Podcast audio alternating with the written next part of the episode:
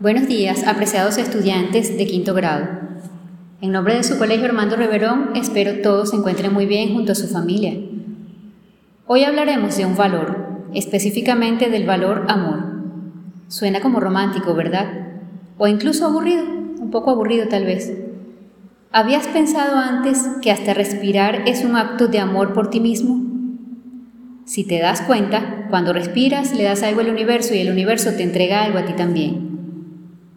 El amor orienta tus acciones con gran facilidad hacia el bien, incluso mucho más rápido que otros valores. El amor por ti mismo, el amor por tu mamá, tu papá, los abuelitos, tus hermanos, por tu pequeña mascota, que siempre te espera súper feliz cuando regresas a casa. Ponte a observar y notarás que es realmente el amor eso que te hace sentir importante, incluido, te da la seguridad de que hay lugares a los que tú perteneces donde hay personas que están esperando por ti, como tu casa, tu colegio, tus amigos. Y no importa si solo los ves a través del Facebook, el Instagram o ClassDojo. ¿Qué crees que es eso que hace al amor tan superpoderoso? Te tengo tres razones.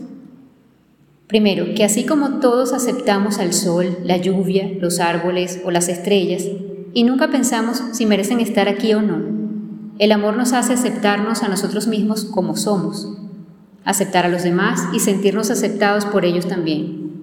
En segundo lugar, aunque enfrentes adversidades, te hará sentir esperanza para que siempre creas en el futuro maravilloso que te está esperando.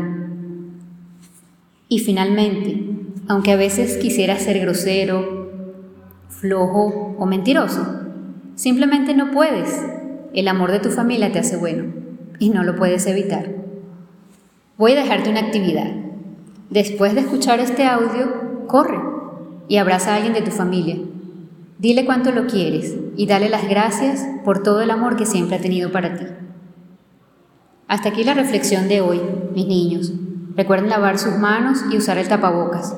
Cuídense mucho y cuiden de su familia también.